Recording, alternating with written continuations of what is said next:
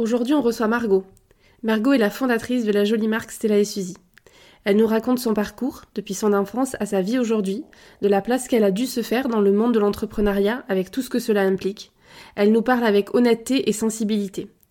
Pour être transparente, je suis ressortie de cet échange reboosté en me disant que lorsqu'on y croit, de belles choses sont possibles. Je vous souhaite une belle écoute.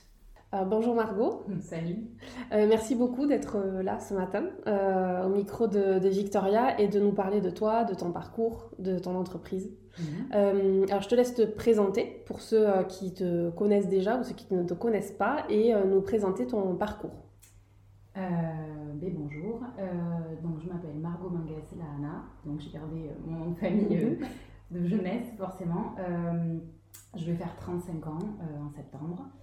Euh, j'ai monté euh, Maison Stella et Suzy il y a pratiquement 6 ans avec euh, mon mari. Mon mari m'a rejoint un an et demi après. Et je suis maman d'un petit garçon de 3 ans et demi qui s'appelle Sam, qui est très beau. C'est vrai, je le précise. C'est vrai. Et, et voilà. Très je bien. suis bien et je suis ravie de ce que j'ai fait, je suis fière de ce que j'ai fait, je, je, me suis battue comme une lionne et, euh, et, voilà, je suis contente d'être avec toi aujourd'hui pour me présenter et raconter un petit peu le parcours. Tout à fait. Alors du coup, ton parcours, euh, quel est-il? Euh, Alors, mon parcours, je suis diplômée de comptabilité. pour toute, pour rien te cacher, la comptabilité, c'est pas mon fort dans le sens où je me suis vraiment embêtée dans ce que je faisais dans ce métier. Euh, j'ai effectué quelques petits stages parce que tu n'arrives pas comme ça à avoir, avoir une place euh, en CDI euh, dans un cabinet, etc. Donc j'ai commencé par les petits stages, etc. Et je me suis rendu compte que ça ne me plaisait pas. Et ensuite, j'ai travaillé pour ma famille de cœur, Cop Copine, à Toulouse pendant 8 ans. J'ai commencé avec, le grossisme, tu veux le grossiste, pardon, mais bon, je sais pas ça s'appelle le grossisme, mais bon le grossiste, euh, je, défaisais des cartons, euh, je prenais des commandes, euh, j'étais toute jeune quoi. Et j'ai vraiment appris le travail. C'est-à-dire que c'était, c'était un travail très, très difficile, mmh. dans le sens où j'ai été à la meilleure école. j'avais pas des patrons faciles avec moi, mmh. mais je savais que les coups de pied aux fesses qu'on me donnait, c'était pour mon bien. Ouais. Bah, alors sur le moment non. Sur le moment on se rend pas compte. Sur le moment non, on se rend pas compte, on les aime pas trop. Non. mais euh, mais euh, tu vois avec le temps aujourd'hui, je, je, me rends compte que je me rends compte que voilà, il fallait euh, il fallait ces coups de pied aux fesses pour avancer. De toute façon j'étais jeune, hein, j'avais 19 ans, j'avais la folie en moi, je voulais vraiment travailler, j'avais besoin de gagner de l'argent. Pour te raconter un petit peu mon enfance, c'est mes grands-parents qui m'ont éduquée suite à l'abandon de ma mère, qui a été très compliqué. Euh, je t'avoue que je ne l'ai pas senti parce que j'étais très petite, j'avais euh, j'avais ans et demi, trois ans. Donc euh, je ne l'ai pas senti, mais j'ai commencé à m'en rendre compte quand je grandissais avec tous les problèmes que j'ai pu subir pendant mon enfance. Mais ça, on y reviendra après. et mes grands-parents m'ont quand même élevé avec, avec le travail, c'est-à-dire que même la valeur du travail. La valeur du travail. Ils ont été très travailleurs, ils ont galéré, mais ils ont tout compté, hein, ils ont galéré. Mon grand-père, il a enchaîné euh, trois boulots euh, pour s'en sortir. Ils avaient quand même trois enfants. Ma grand-mère, elle faisait les marchés, euh, voir le Strasbourg, même enceinte, enceinte jusqu'au cou, elle, le faisait. Donc, tu vois, ils n'avaient pas peur de travailler. Et étant donné que j'ai vu ça toute mon enfance, pour moi, c'était normal. Donc, pour te dire, même des fois, le, samedi matin, la grasse matinée était interdite. Hein. Il, fallait, il fallait se lever, même s'il n'y avait rien à faire, mais il fallait se lever. Il fallait aider ma grand-mère. On reste pas au lit. Non, on reste pas au lit. Je n'ai jamais connu ça. et encore aujourd'hui, je me lève à 6h30 et que j'ai l'impression de perdre mon temps si tu veux. Oui. C'est, après, c'est une mentalité. Oui, bien sûr, oui, tout à fait. Chacun, euh, chacun sa, sa façon de faire. Et euh, du coup, mon grand-père m'a toujours appris à être vaillante. Il m'a dit, euh, quoi que tu fasses, tous les métiers que tu feras, ça reste un métier et n'aie pas honte de ce que tu fais. voilà. Tout ce qui compte, c'est que tu fasses, que tu nourrisses ta famille, que tu remplisses ton frigo, que tu aies de quoi dormir, t'habiller, tout le reste, c'est pas important. Ce qui est important, c'est ta famille et comment tu vas la faire survivre. Ouais. Voilà, c'est ce qu'il me répétait tous les jours. J'étais très jeune, mais d'inculquer ça à des enfants, même à des ados, c'est très important, c'est une éducation et ça leur fait rendre compte des choses, c'est hyper important. Et euh, ben, j'ai enchaîné Cop Copine et je suis restée, je suis restée 8 ans là-bas, euh, pas au grossiste, euh, mais trois ans au grossiste et ensuite, je me rappelle une fois, mon patron, il m'avait vu faire une super vente à, des commerçants sur Nîmes ou un truc, je sais plus ce que c'était. Et il m'a dit Bon, mais je vois que tu es bonne vendeuse, je vais te mettre à la boutique. Donc la boutique était rue Saint-Rome. Oui. Voilà. Et je suis restée 8 ans de ma vie. Jusqu'au jour où j'en ai eu marre. Mhm. Mais j'avais fait le tour en fait. J'étais bien avec eux. J'étais bien. C'était. Aujourd'hui, c'est de ma famille de cœur, donc je les, je les vois encore, je les côtoie, je leur envoie des textos de l'évolution de Stella, ils le voient, il n'y a pas de problème. Et je suis restée très très très proche d'eux parce que c'est vraiment ma seconde famille. Je, et s'ils m'entendent là, je leur fais des gros bisous parce que vraiment je, je les aime vraiment beaucoup beaucoup, ils m'ont beaucoup donné. Et je suis restée 8 ans là-bas et j'ai décidé de partir euh, chez Sandro parce qu'il y avait un poste à pourvoir pour euh, devenir responsable de boutique euh, homme. J'ai passé un entretien avec la directrice régionale de, Sandro Homme, enfin Sandro tout court d'ailleurs, mhm. Sud-Ouest, qui s'appelle Olivia, que je passe le bonjour si elle écoute ce podcast. et elle a adoré mon profil je pense qu'il recherchait tout à fait ce profil-là, une personne qui n'avait pas, euh, qui avait, euh, on va dire, assez beaucoup de culot, parce que c'est vrai que j'en ai beaucoup. Je me suis un peu calmée avec le temps, mais, euh, mais ouais, j'avais beaucoup de culot dans la vente, c'est-à-dire que je n'avais pas peur d'affronter le client. voilà, pour moi, le commerce, c'est le commerce, et j'ai toujours eu cette fibre-là commerçante. j'aime beaucoup, j'aime le contact client, j'aime mm. conseiller. Évidemment que c'est important de vendre et que c'est important de de, fructifier une entreprise, euh, quand tu es embauché dans une boutique, c'est pour faire du chiffre d'affaires. Donc forcément, ben, soit vrai, soit, euh, soit commerçant et, et ton client, tu le, tu, le bichonnes. C'est ce qu'il aime aussi. Hein. Ah oui. Ah oui, tu le bichonnes, mais tu lui vends, mais de toute façon, il aime ça. Ouais. Voilà. Donc, euh, on va dire que la boutique Sandro Homme était pas très bien niveau chiffre d'affaires et j'ai eu, en fait, si tu veux, l'opportunité de la remonter en termes de chiffres. Mhm chose que j'ai réussi en deux ans. Et euh, mon compte Instagram commençait un petit peu à grimper. Mhm. Je ne sais pas à combien j'étais à peu près, je pense que j'étais à 10-12K de, de, followers. Et, mais je ne pensais pas à, un seul moment que euh, euh, ça allait devenir que ça allait devenir en fait la source de Stella et Suzy. Mhm. J'ai eu des idées petit à petit, mais pour moi c'était impossible, mais il fallait se battre. Euh, je postais mes looks tous les jours, euh, je n'avais aucune collaboration, euh, je, je, m'habillais, je m'habillais en Zara, je m'habillais en H&M, je m'habillais, je m'habillais un peu partout. Je m'habillais aussi un petit peu en Sandro parce que j'avais quand même, j'avais quand mhm. même un joli vestiaire, donc voilà, c'était, c'était pour moi l'opportunité aussi de présenter plusieurs looks. Mhm. Et euh, j'ai travaillé avec une petite marque de prêt-à-porter euh, de, concept store qui m'a fait confiance et qui m'a envoyé des, vêtements pour euh, les poster. À l'époque, il n'y avait pas les stories, hein. c'était avec que les posts. C'était avec les posts, C'était bien mieux. Moi, je préfère cette époque-là. et, et, si tu veux, elle m'a envoyé quelques, quelques petites fringues et je devais les mettre sur mon compte Instagram. Il y avait un petit code promo, etc. Bon, ben, elle m'a fait comprendre que ça marchait plutôt bien mhm. et ça m'a donné quelques petites idées.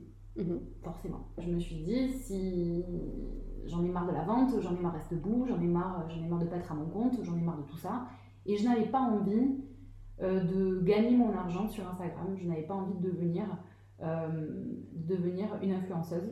Mhm. Euh, parce que ce, si tu veux, ce monde-là, c'est pas pour moi. Mhm. Il faut avoir beaucoup, beaucoup, beaucoup de patience.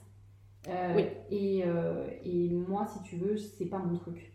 Euh, ça va mettre trop de stress, euh, les contrats et tout ça. Je, franchement, ces nanas, je les admire. Si tu veux, c'est vraiment, si elles m'écoutent, vraiment, je les admire parce que c'est très compliqué à gérer au quotidien. Parce que je te raconterai après, je, je le fais aussi dans, dans, dans, son second temps et euh, je le fais vraiment à mi-temps. Et déjà, ça me prend la tête et ça me, rend, ça me met dans des états. J'arrive pas à gérer mon stress là-dessus, si tu veux. D'accord. Voilà, donc pour moi, je savais très bien que c'était pas un truc pour moi, donc je me suis dit ne le fais pas. Et de toute façon, j'y croyais pas. Je me suis dit que j'allais pas euh, réussir dans ce milieu. Donc, euh, pour moi, c'était juste, je voulais poster mes looks. Euh, et c'est tout. Voilà. Tu vois, c'était vraiment tout simple. Comme tu aurais envoyé des photos à des copines, c'était du partage comme ça. Voilà, c'était voilà, mon choix. Et moi, ce que je voulais, c'était monter mon business et, et, voilà, faire ça parce que parce que c'est mon truc en fait. Et tu l'as toujours eu cette envie de monter ton business? Oui. Mais déjà plus jeune, je disais à mon grand-père que je voulais monter un salon de coiffure, mais pas de coiffeuse. Euh, mon grand-père, il me dit, qu'est-ce qu'elle dit? Qu'est-ce qu'elle dit? Mais, voilà. mais en fait, j'avais des ambitions. Je voulais, euh, mon rêve, c'était de monter un salon thé. Euh, voilà, je, je, je, voulais ouvrir quelque chose. Oui. C'était pour moi. entreprendre, pour toi, c'était une évidence. entreprendre, mais, mais je n'avais aucune, aucune spécialité. Mm-hmm. ma seule spécialité, c'était les vêtements. Oui. Donc en fait, je me suis dirigée plutôt dans ça. Mm-hmm. Je commence à avoir des idées aussi à monter une petite boutique dans Toulouse et faire du concept store. Mais je me suis dit, euh, je voyais le commerce dégringoler, si tu veux, mm. avec euh, la crise, etc. C'est très compliqué les commerces. en général, les boutiques, elles tenaient pas bout. les chiffres d'affaires, c'était très difficile. Après, tu as le recrutement, tu as plein de choses. Donc, tout ça, ça coûte. Et quand tu es jeune, tu as peur de te planter, donc tu fais pas.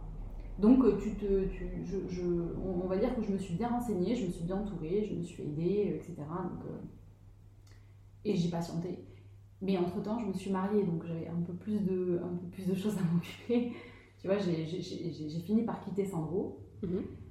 Euh, j'ai commencé à parler à mon mari euh, que je voulais euh, absolument monter un concept store sur Internet. Mhm. Donc je me souviens, on était dans, la salle de bain, j'étais en train de mascara et lui était dans le bain. Et on était à côté et je lui disais, écoute, j'ai une petite idée, t'en penses quoi si on monte quelque chose? Bon, et toi, tu restes dans ton resto parce que lui, il avait un resto, euh, il avait un resto qui marchait euh, plutôt bien, le Winter Garden, qui était euh, rue des Gestes. Restaurant hyper cool. Oui, je confirme. Qui était, ouais. Ah, J'ai qui était très cool. Je veux vraiment mal shooter, je veux vraiment faire ça bien, prendre un photographe, prendre une, une, mannequin. Mhm. Un truc propre, quoi. Voilà, un truc propre.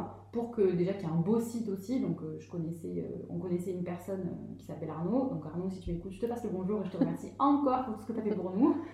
Euh, donc, Arnaud, qui est de l'agence Machap à Toulouse. Mhm. J'en profite aussi pour faire de la pub parce qu'il mérite. Euh, Machap à Toulouse, qui nous a aidé à monter le site. Euh, on n'avait pas un rond. Je te le dis, on mhm. n'avait pas un rond. Rien. C'est-à-dire que le site m'a coûté 20 000 euros.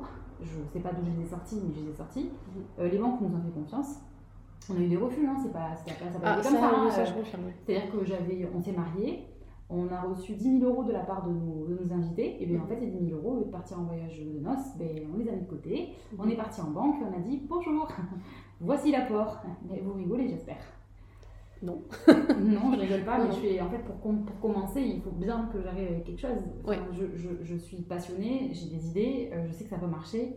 Euh, donc on a eu, on a fait, on a eu trois refus de banque. Euh, on a fini par arriver, à arriver dans une banque qui nous a fait confiance et qui est la BNP Paribas. Donc mhm. vraiment pour tous les entrepreneurs, franchement au top du top, parce qu'ils sont vraiment toujours là pour, pour épauler. Et ensuite, on est monté à Paris, on a commencé à acheter des fringues avec 3000 euros en poche. 3000 euros, c'est rien pour acheter de la marchandise. Donc du coup, ben, j'ai pris des petites quantités, etc. J'ai commencé à teaser sur les réseaux comme quoi ça allait arriver. Euh, j'ai montré le shooting, euh, enfin voilà. Et en plus, au début, euh, les stories commençaient tout, peu à arriver. Donc mhm. heureusement, parce que les stories sont bien plus impactantes que les posts. Donc c'était c'était c'était assez assez c'était assez vu, donc on était assez contents.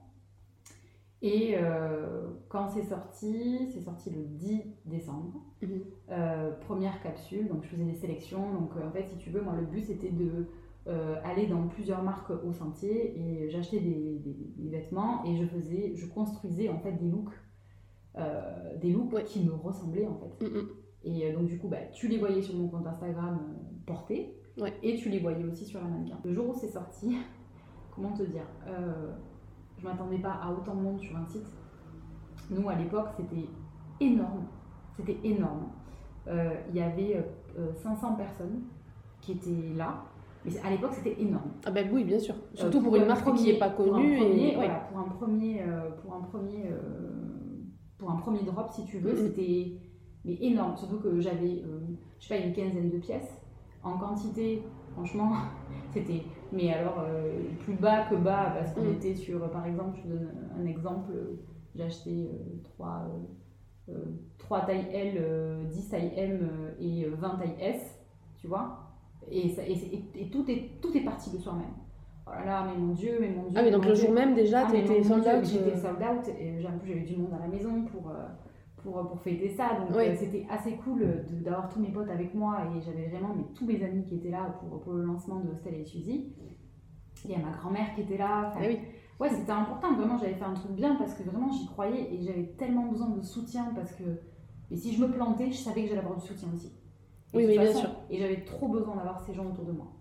Et euh, Mais il faut y croire. Et en fait, il a croire. cru. Mais j'ai cru, et là, ce soir-là, mais j'ai dit à Max, mais j'ai sauté partout, j'ai dit, mais, mais regarde tout le monde qu'il y a et tout. Il me dit, oh là mais c'est fou. Et je pleurais, je pleurais, je pleurais parce que c'était un, un stress qui redescendait. Il faut savoir, c'est que je suis quelqu'un de très stressé et que si je pleure, c'est parce que j'ai mon stress qui s'en va Mhm. et j'ai toujours un. J'ai toujours peur. Je suis quelqu'un qui a toujours peur. Ça, c'est- ça c'est ma grand-mère, ça. Ça, c'est à cause de ma grand-mère. Elle- elle- bref, elle, elle a toujours eu peur de tout. Alors, du coup, elle elle je, je crois qu'elle a déteint sur moi.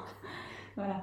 Euh, et, euh, et du coup, ça a continué. On a enchaîné les colis. euh, on a eu, on a eu une centaine de commandes. C'était quand même énorme pour un, pour un premier drop.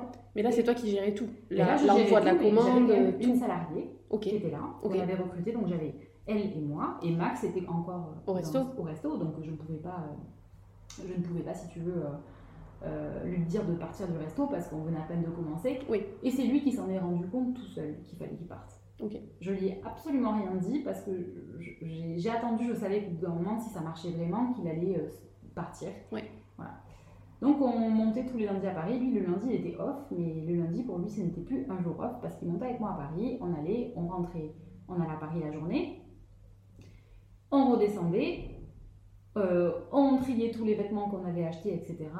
euh, au grossiste et on allait les shooter et, on les et, et après on les mettait vite en vente. Donc du coup, il y avait des collections tous les dimanches. Est-ce que tu t'imagines Ouais, je me le souviens. boulot de Je me souviens de cette ah ouais, non.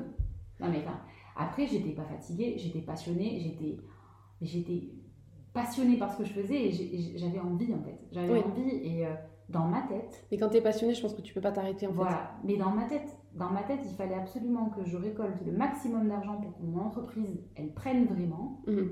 Donc on a été, euh, et j'avais tellement envie de recruter. Oui. Je- donc euh, je- je- on faisait très attention à l'argent avec Max. On, on disait attention, on a gagné ça. Euh, après, on était très bien entouré par, par des comptables, par, etc. Donc, on, on essayait vraiment de gérer l'entreprise comme il faut. Et ça a commencé à grossir. C'est-à-dire qu'au bout, de, au bout de trois mois, euh, dis-toi aussi que les cartons qu'on faisait, de la marchandise qu'on réceptionnait, c'était dans mon appartement euh, rue des Filatiers. hein. Donc, euh, j'ai demandé à une copine qui est, qui est dans, dans, dans l'immobilier de me trouver en fait un appartement parce que en fait, Stella et Suzy, commençait un petit peu à grossir et j'avais recruté deux autres personnes, donc du coup je ne pouvais pas avoir deux personnes, trois personnes chez moi, plus Oui. moi, etc. Donc en fait, on a vite trouvé un appartement, rue des Tourneurs, où, on s'est retrouvés à 6 à l'intérieur. Et en fait, on réceptionnait les, les colis, on faisait les commandes, on envoyait les commandes, euh, on avait le service client aussi. Et, euh, et au bout d'un moment, en fait, ça a pris de l'ampleur, ça a pris de l'ampleur, ça a pris de l'ampleur, ça a pris de l'ampleur. Et on a déménagé rue du Languedoc, Ouais. dans un super appartement. Mhm. Euh, et là, ça a commencé encore plus à grossir. Et malheureusement, le concept store, pour moi, commençait à prendre une place qui ne me plaisait plus parce que je voyais beaucoup euh, de concurrence arriver et euh, à des prix qui n'étaient pas comme les nôtres. Euh, nous, si on, si on margeait comme ça, c'était aussi pour que la boîte survive. Oui. Euh, on avait beaucoup de salariés, on avait des charges, etc. Ouais, et ça, je pense qu'il faut le dire parce que C'est très pas compte important en fait. parce que des fois on voit des choses pas chères et moi des fois je me dis mais comment ils font? Comment Ouais. ils font? C'est pas Oui, oui, possible. C'est pas possible. Je- la vie est tellement chère, l'État, euh, nous- l'État, enfin on parle en toute objectivité, l'État nous prend tellement que Ouais. on est obligé derrière s'envoler le client parce que tu ne voles pas un client, Non, non, mais sûr. tu es, tu es, euh, tu appliques les prix les plus justes, c'est tout. Mhm. Mais euh, tu as une entreprise à faire vivre, tu, tu as des salariés à payer, tu as des charges à payer, donc Ouais. tu es obligé de marger à, à des prix et c'est entièrement normal, sinon personne ne tient. Mais bien sûr. Donc du coup, ben, en fait, nous, on avait à peu près, euh, allez, je te mens pas, euh, 6 à 10 euros de plus euh, sur euh, nos vêtements Mhm. euh, que d'autres qui vendaient les mêmes, etc. Donc j'ai dit à Max, écoute, là, on ne on, on pourra rien faire. On ne pourra rien faire, on peut, on peut pas non plus aller se battre ou demander à ces personnes de s'aligner avec nous. Mhm. De toute façon, ils n'ont ils ont pas les mêmes, ils, ils sont pas comme nous, ils n'ont pas peut-être autant de salariés, ou Oui. peut-être que peut-être qu'ils s'en foutent aussi. Enfin, je, je ne sais pas. Enfin, Mhm. tu vois, c'était pas la, la- la- la question. Et je lui ai dit, écoute, euh, j'ai vraiment très très envie qu'on se lance dans la création. Mhm. Parce que au final, là j'en ai marre en fait. Ça y est, j'ai fait le tour. Euh, tous, les, tous les lundis, c'est fatigant. En plus, euh, j'étais enceinte. Donc Oui. là, ça commençait. J'imagine à- que oui, toutes voilà. les semaines. Là, c'était, là, je commençais une grossesse. j'ai dit franchement, toutes les semaines, il faut penser aussi à l'après, etc. Je vais pas prendre, vais pas faire tout ce- toute cette route, euh, toutes les, toutes les, toutes les lundis, c'est pas possible. Mm, mm. Mais on ira sans toi. Non, non, sans moi, c'est impossible. Moi, je ne voulais rien déléguer. J'étais, euh, j'étais obsédée par ce que je faisais. Il, fallait, euh, il fallait absolument que je sois partout, etc. Aujourd'hui, c'est plus le cas. J'apprends à déléguer. C'est pas, c'est pas, euh, si facile. Hein. Hmm. Surtout quand c'est son premier bébé, quoi. Si je peux dire, euh, pour Ah toi, ouais. euh, tu vois, c'est bon, forcément, ton fils, c'est toute ta vie, mais Ah oui, une entreprise, euh, c'est dur, hein. difficile de se dire, est-ce que ça va être fait comme moi je le fais? Mm. Est-ce que je vais vous, euh, devoir repasser derrière? Est-ce que c'est vraiment le message Avant, que je veux faire ça. passer? Ouais. C'est pas évident. Non, non, avant c'était comme ça. Maintenant, euh, j'ai appris. euh, c'est pas une. D'abord, d'abord il faut apprendre à faire confiance aux gens Ouais. déjà.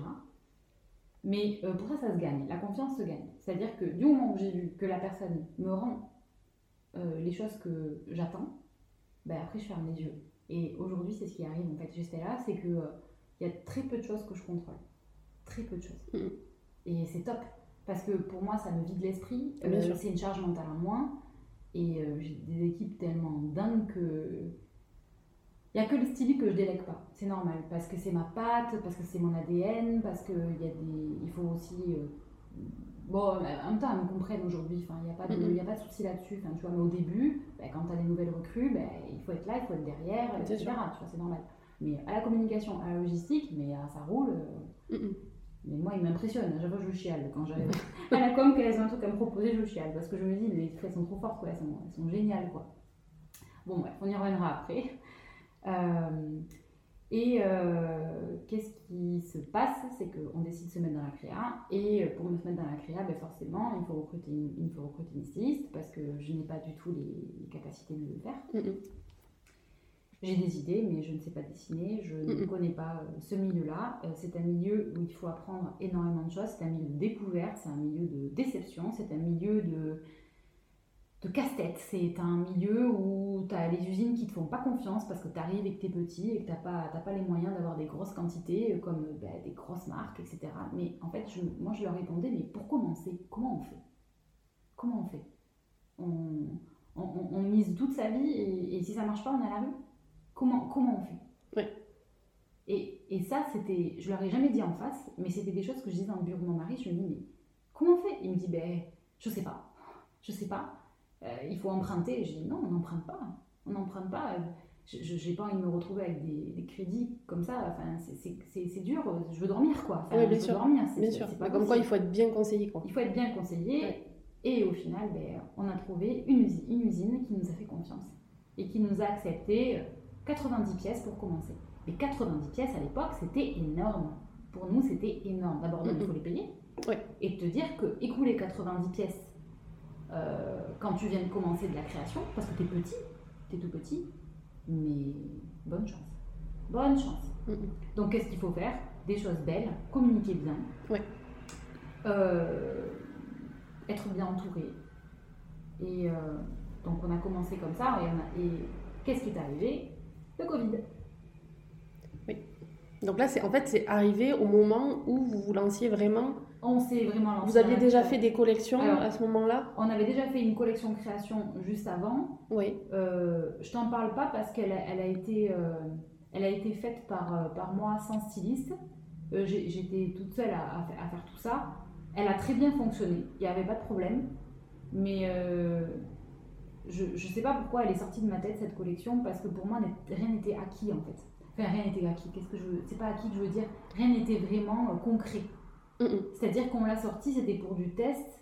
Elle a bien marché, on est parti à Cadaqués shooter, etc. Tout était, tout était super.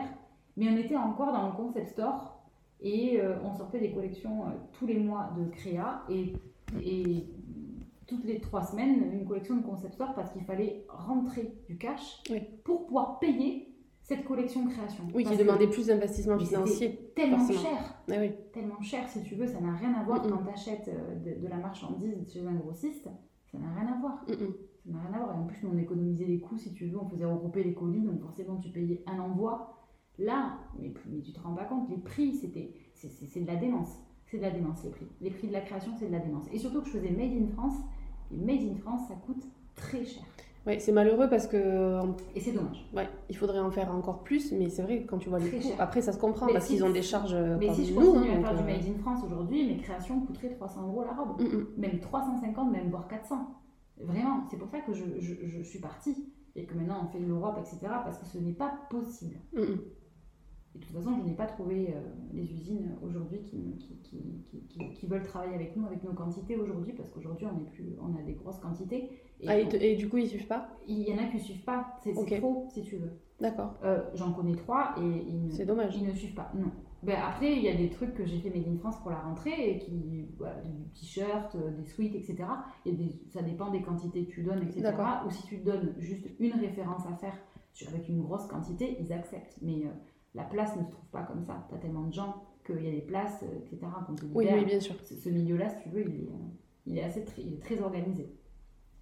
Donc, euh, donc euh, aujourd'hui, ben, cette, voilà, cette collection a très bien marché, mais euh, c'était très joli. On avait fait, on avait fait un, un, un- un espèce d'événement au bureau, c'était c'était assez chouette. on lançait vraiment Stella et Suzy création, on appelait ça Stella et Mhm. Suzy création. Et euh, c'est rigolo quand j'y pense. Et euh, je venais de tomber enceinte et je le disais pas. Mhm. Je le disais pas, donc euh, j'étais assez fatiguée. Euh, j'ai eu trois débuts de mois. Waouh! Euh, j'ai eu de la chance, j'ai pas eu les nausées, j'ai pas eu les vomissements, j'ai pas eu tout ça. Franchement, non, mais par contre, j'étais T'avais la claquée, fatigue, ouais. mais je dormais partout, je m'endormais partout.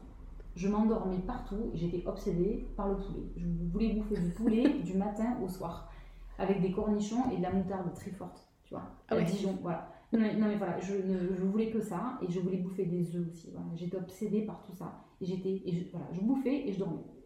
Et tu pouvais pas le dire. Et tu et pour le. Je pouvais rien Oh, dire. Ouais, tu disais rien. Il n'y avait qu'une personne qui était au courant, euh, c'était euh, mon mari. Et, euh, et, et je l'avais dit aussi à la première salariée de l'entreprise qui était devenue la directrice de Stella et Sucy, qui était en dessous de moi, bon, qui aujourd'hui qui est, qui est partie pour euh, faire d'autres, une autre aventure. Et, euh, et voilà, juste à elle, et voilà, c'était, c'était tout parce qu'elle, parce qu'elle avait commencé avec moi euh, chez moi et qu'on était Oui. toutes les deux. La relation était Ouais, on différente. était très proches. Vraiment, on était très proches. Euh, et du coup, euh, bah, du coup bah, on a continué et, et en fait, on a continué à développer, à développer ça. J'ai trouvé une styliste. Euh, on a commencé à développer bien, bien Stella et Suzy. On sortait des collections tous les mois de création. Mais on n'avait pas arrêté le concept store parce qu'il fallait continuer à payer les créas. Mm, mm. Voilà. Et j'ai une question. Comment tu choisis une styliste? Comment je choisis une styliste? Euh, Alors déjà, si, pour, par rapport à avant, parce qu'avant je n'avais personne pour me conseiller. n'avais là tu t'es dit il faut que je choisisse une styliste. Et C'était Max et moi qui passions les entretiens et pour te dire on était nuls. On était nuls. ben, nuls parce qu'aujourd'hui quand tu penses comment Stella et Suzy c'est le jour et la nuit. Quand je te dis, c'est même pas une question d'évolution, c'est le jour et la nuit. Mhm. C'est-à-dire qu'on est tellement entouré de professionnels si tu veux, RH, euh, juristes, euh, euh, tu vois, qui s'occupent de ma marque, etc. Euh, enfin, comptable, on en a trois, enfin, non, deux, deux pardon, une, une qui était en, en, en stage il n'y a pas longtemps. Euh, rien, rien à voir en fait, si tu veux, les entretiens. Avant, avec Max, euh, les entretiens, moi c'était au feeling en fait. Je, posais- je pense que je posais pas les bonnes questions. Oui. J'étais nulle. En fait, il fallait que ça aille vite. À, l'époque, il fallait que ça aille vite. Oui. Euh, J'avais besoin de recruter parce que la boîte elle grossissait et je faisais très mal les choses en fait. Mhm. Je m'en rends compte maintenant. euh, je me suis rendu compte même il y a un an ou deux ans, tu vois, quand on a commencé à avoir vraiment RH, etc., pour voir Mhm. comment ça se passait vraiment, les vrais entretiens, tu vois, que ce soit professionnel. Euh, là, je me rends compte que non, c'était pas du tout. euh, euh, non, vraiment, c'était, c'était, il fallait vite que les choses se passent et bon, bah, t'apprends. En même temps, t'es, quand, quand tu sais pas, tu sais pas. Quand tu, quand tu, quand tu sors de nulle part, quand tu, quand tu n'as rien, quand tu n'as aucun bagage, quand tu sais rien faire, quand tu veux juste créer et que tu es passionné, ben, tu, tu prends des personnes qui ont des diplômes forcément de stylistes. Oui. Il y en a même que j'ai recruté sans diplôme du tout parce que je voulais leur laisser la chance aussi. Il faut- Mhm. ça, il faut, ça, il faut le dire aussi, que Ouais. j'ai employé des gens qui, ben, qui n'avaient pas de diplôme ou qui, étaient, qui sortaient à peine d'école et qui n'arrivaient pas à trouver du travail parce que j'ai vraiment tendu la main à, à des gens comme ça. Euh, et si tu veux, euh, ben, j'ai eu un coup de cœur sur une personne qui avait vraiment les mêmes goûts que moi et on s'est très bien entendu sur le, sur, ben, sur notre manière de fonctionner toutes les deux. J'ai continué ma grossesse et on a sorti on a sorti une collection j'ai en hiver qui a plutôt bien marché et j'ai accouché. Euh, le moment où j'ai accouché, comment te dire? J'ai changé complètement. Euh, pour moi, la chose la plus importante, c'était mon fils. Mm. Euh, parce que, bah, parce que étant donné que je suis un enfant abandonné, moi, ça a été la plus belle chose qui puisse m'arriver, c'était d'avoir un, un enfant. Mm. Et pour tout te dire, je rêvais d'avoir un petit garçon. Vraiment. J'avais besoin de ça. Parce qu'on m'a toujours dit que les petits garçons avec leur maman, c'était, différent. différent. Je sais pas si c'est vraiment vrai. Mm. Écoute, autour de moi, je n'ai que des, des, des, des, amis qui ont des, petites filles et je vois leur relation qu'elles ont avec leur maman, c'est magnifique.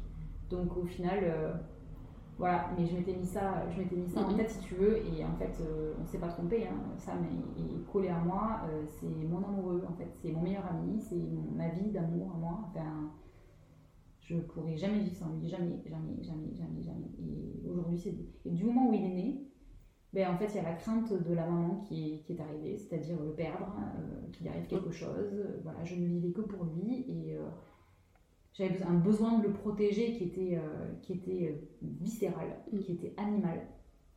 Mais il y avait aussi une autre chose très paradoxale, c'est que j'avais peur de reproduire ce que ma mère avait fait. Mm. Donc du coup, j'ai été suivie par un psy parce que ça a été très compliqué. Parce que ma mère m'a laissé euh, comme une vieille chaussette. Hein. Donc, mon père s'est occupé de moi euh, pendant quelques années et euh, ma mère est partie, m'a laissé comme une vieille chaussette hein, pour être polie. Mm. Voilà. Et donc du coup j'avais peur de reproduire ça, mais pourquoi j'avais peur de ça alors que pour moi c'était un sujet tabou, quelque chose d'horrible qu'il fallait pas faire à ses enfants, mm-hmm. ni à quelques enfants d'ailleurs, mais et Et en fait, ça a été le fait, euh, le fait d'être suivie. Oui, tu avais besoin d'être accompagnée pour. Ouais, euh, j'ai pas été suivie longtemps. Je suis allée voir un psy pendant un mois. Parce qu'au bout d'un moment, ça m'a vite gonflé. Parce qu'en fait, des psys, j'en ai vu toute mon enfance. Ouais. J'avais pas besoin de ce, de ce milieu toxique, si tu veux. Mm. J'en avais marre de ressasser mon passé. Plus je ressassais mon passé, plus ça me faisait du mal. Et plus, tu sais quoi, ça me faisait reculer, en fait. Mm, et en fait, ce que je veux, c'est juste ouvrir la porte, faire un pas, fermer la porte et dire merde. Merde. Foutez-moi la paix tout ça, c'est du passé. Tout ça, c'est m'a fait souffrir. parce que j'ai eu une enfance vraiment catastrophique. Heureusement, j'ai eu ma grand-mère parce que ça a été, ça a été vraiment compliqué euh, à, à vivre en fait. Mhm. Oui, ben on imagine, enfin on imagine, sans, sans, savoir, mais euh, oui, ça a été, à part pour les personnes qui, qui, ont vécu la même chose que toi, mais euh, ah et encore peut-être que tout le monde le vit aussi différemment, même si tu vis la même chose, parce mm. que chacun. Il y en a qui sont plus forts, qui arrivent à surmonter, il y en a qui, y en a qui se laissent aller, et Mm-hmm. Les pauvres, les pauvres, parce que mm-hmm. c'est compliqué, il faut être fort, il faut avoir, une, faut avoir un caractère très, euh, très trempé. Mais moi, ce caractère-là, je l'ai eu, si tu veux, euh, avec euh, du... un coup comme t'as pas été. Mais ça, a été, ça a été très difficile. Pour te parler de la création, parce qu'on on y revient, pour te raconter ça avant de raconter l'histoire de, de, mon grand-père, etc. ben, si tu veux, j'ai accouché et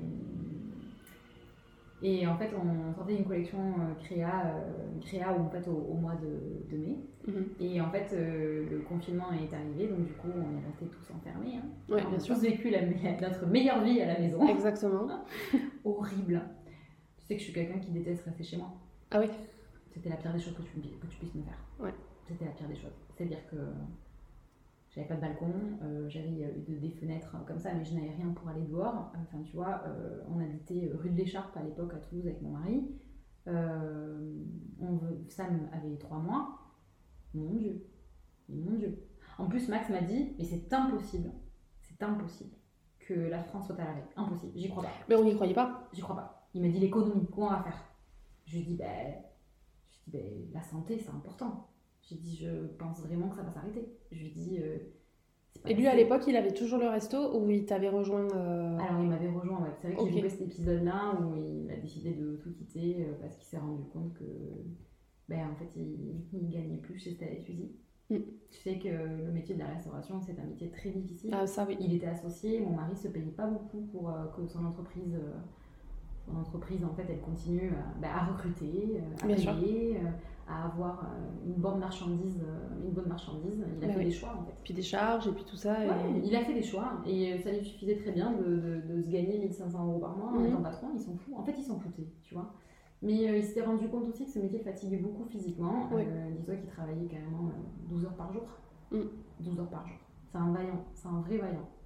Et euh, c'est un vrai. Et de toute façon, il est toujours. Donc, Puis 12 heures dans, 12 dans la restauration, quoi. euh, c'est ouais, pas, il dormait c'est- 2 heures par jour. hein. Ouais. 12 heures, il rentrait entre Mm. midi, il rentrait, il rentrait à, à 16 heures, il faisait euh, une sieste de 2 heures, il repartait, tac, tac, tac, le service, la mise en place, le machin, mise en place à 17h30. Et il rentrait à 2 heures du matin. Ouais. Voilà, il faut être vaillant, il faut en vouloir. Oui. Voilà, il faut en vouloir pour son entreprise parce que c'est vraiment un métier très compliqué. Donc voilà, tous les restaurateurs, etc. Vous avez Je connais mon- ça. Mon, avez mon père était restaurateur et ouais. c'est vrai que c'est un métier, euh, c'est beau, c'est du partage, Ah c'est des bons moments. euh, C'est un métier super. Après, ça peut être un métier aussi euh, très compliqué Ouais. parce que parce qu'il y a des clients qui sont pas faciles aussi. hein. Aussi, ouais, Euh, exactement. Donc euh, le respect, en fait, d'abord, hein, quand tu as quelqu'un qui vient te servir, tu lui dis bonjour, tu, tu souris parce que c'est pas facile ce qu'il fait. Oui. Voilà. Et euh, voilà. Et c'est vrai que souvent, quand je suis dans des terrasses de café, je vois comment les gens parlent euh, aux serveurs. Moi, ça me. Bon, parfois, des fois, hein, attention, des fois, il y a des serveurs aussi, ils sont pas très, ils sont pas très sympathiques. Oui, ça va dans les deux sens, c'est sûr. Ça va dans les deux sens. Mais parfois, ils sont sympathiques et là, il y a un client qui est. Je me dis, mais quand même, enfin. Oui, enfin, puis les gens sont oui, très ouais, exigeants, c'est tout euh, tout de suite. euh, voilà, calme-toi. C'est- le commerce, euh, c'est important. Enfin, Il a Mhm. besoin de toi comme tu as besoin de lui. Donc, euh, Exactement. voilà. Et, euh, et du coup, ben, Max, euh, Max a, quitté, a quitté ça et, et c'était super bien parce qu'il a pris, lui, il s'est mis dans le développement de Stella et Suzy. C'est lui qui, en fait, qui a géré en fait, toute la finance, etc. Mhm. Il a géré, euh, ben, il a géré euh, ben, c'est-à-dire les, les entrées et les sorties et qu'est-ce qu'on pouvait payer pour. euh, Enfin, tout. Il, a- il était avec, il était avec un, comptable et, et Max, il gérait très, très, très bien, très, très bien la boîte. quoi. Donc la création au mois de mai et je décide en fait de faire ce shooting avec, euh, avec une, une, une amie de l'époque, euh, Lison. Euh, et je, je décide de faire le shooting avec elle à Le 4. Donc Le 4 est pour moi, euh, ben, en fait, euh, mes racines de quand j'étais petite, j'ai passé euh, mes vacances là-bas, donc du toit de, de fin juin jusqu'à fin août avec mes grands-parents parce qu'on avait une petite maison là-bas de famille qu'ils ont gardé des années. Donc pour te dire, euh, mes grands-parents ont acheté cette maison quand ils se sont mariés, ils ont vu leurs enfants grandir, les petits-enfants grandir, etc. Et, euh, et pas les arrière-petits-enfants parce qu'ils avaient vendu, euh, avaient vendu déjà. Ils ont anticipé parce qu'ils voyaient vieillir, donc ils savaient très bien que la maison, ça va être plus difficile de la vendre après, de s'occuper de la paperasse, etc. Et le 4, c'est vrai que c'est toute mon enfance, quoi. C'est toute mon enfance et moi j'aime y aller là-bas. Quand j'arrive là, je suis apaisée en fait. Je suis apaisée, Mhm. je me sens bien. Je me sens bien. Et ouais, c'est pas un truc à la mode, mais bon, c'est pas grave. Tu vois, j'aime Bah, si, c'est très cool. moi j'adore. C'est très cool, le ouais, 4. mais tu vois, enfin, c'était, c'est un truc, euh, c'est un truc que je, je- c'est quelque chose qui est trop, euh, qui, qui me ressemble et je suis Mm. bien là-bas et je, ça me rappelle tout en fait. Ça me rappelle et je, je sens ma famille quand je suis là-bas. Mhm, je comprends tout à fait.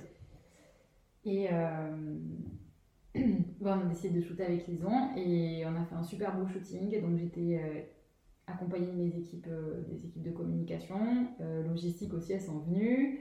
À l'époque, ben, j'avais Justine, j'avais, bah, elles sont toujours là, Mhm. donc coucou les filles. Justine, Fanny, Sabrina était là.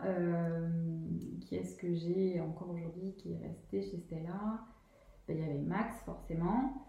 Il y avait Manon aussi. Manon, je pense que Manon elle venait tout juste d'arriver. Euh, ouais, je pense que c'est tout. Après, l'entreprise a tellement grandi. Aujourd'hui, on est 43 pour te dire. Donc, euh, Oui, je l'ai vu l'autre jour sur une publication. Ouais, ouais, ouais, J'ai vu, c'est c'est toi qui l'avais mis, mais c'est cool, génial. Je suis trop fière de, je suis trop fière. C'est génial. Mais c'était le shooting, euh, c'était le shooting de la créa et en fait Max m'avait dit un truc. Si ce, cette capsule, elle, elle est une- d'une grande réussite, je te promets qu'on arrête le concept store. Alors moi tu me dis pas ça une fois. hein. Là, tu t'es dit, euh, c'est bon. Ah non, mais là, c'est-à-dire que j'ai briefé Lison, j'ai fait écoute, on donne tout parce que là, je t'explique, euh, il faut vraiment que j'arrête le concept store. euh, la création, c'est ma vie, il faut absolument que je me vois trop, je veux créer des, je veux créer des vêtements, je veux qu'on soit une marque. Un jour, je l'appellerai Maison Stella et Suzy. euh, c'était il, y a- c'était il y a longtemps que j'ai dit Oui, ça. t'avais déjà ça en tête. voilà, ouais. j'avais ça en tête. Je dis, écoute, il faut vraiment qu'on se dépêche.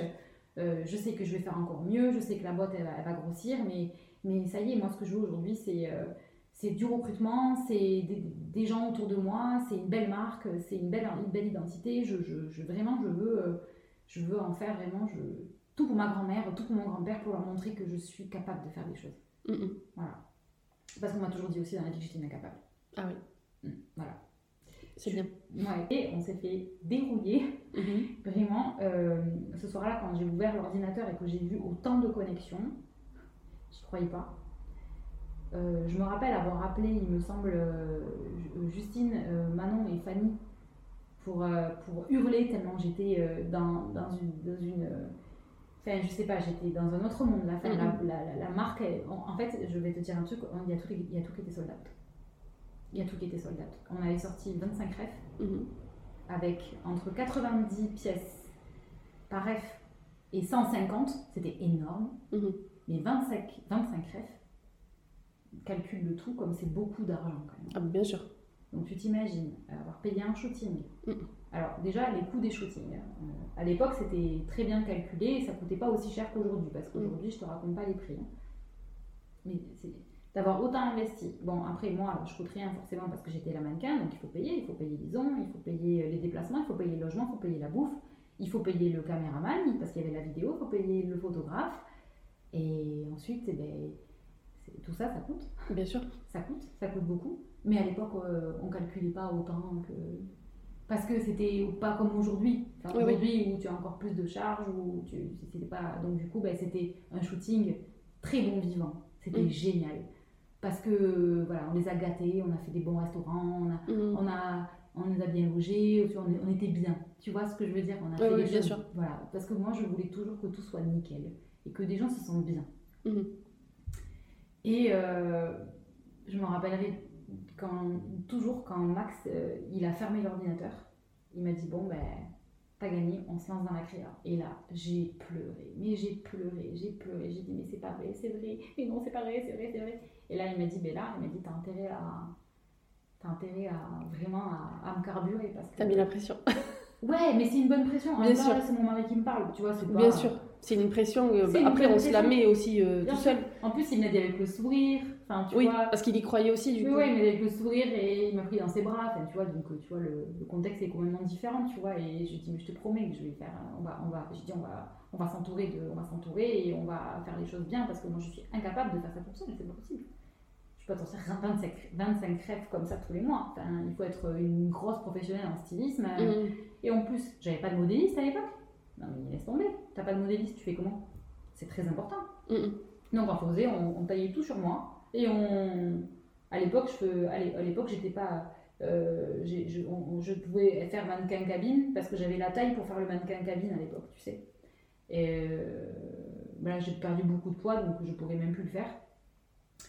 Euh, et la mannequin cabine, euh, si tu veux, elle a des tailles spécifiques et, Oui. et je pouvais, et je pouvais, euh, bon, on pouvait me prendre quoi pour là-dessus quand même. Et euh, donc ouais, du coup, bon, on a continué, on a continué les, les, les créas et tout s'est enchaîné et on a fait une collection en mai, on a fait une collection en juin, on a fait une collection en juillet, on a fait une collection en août et toutes ont cartonné, toutes.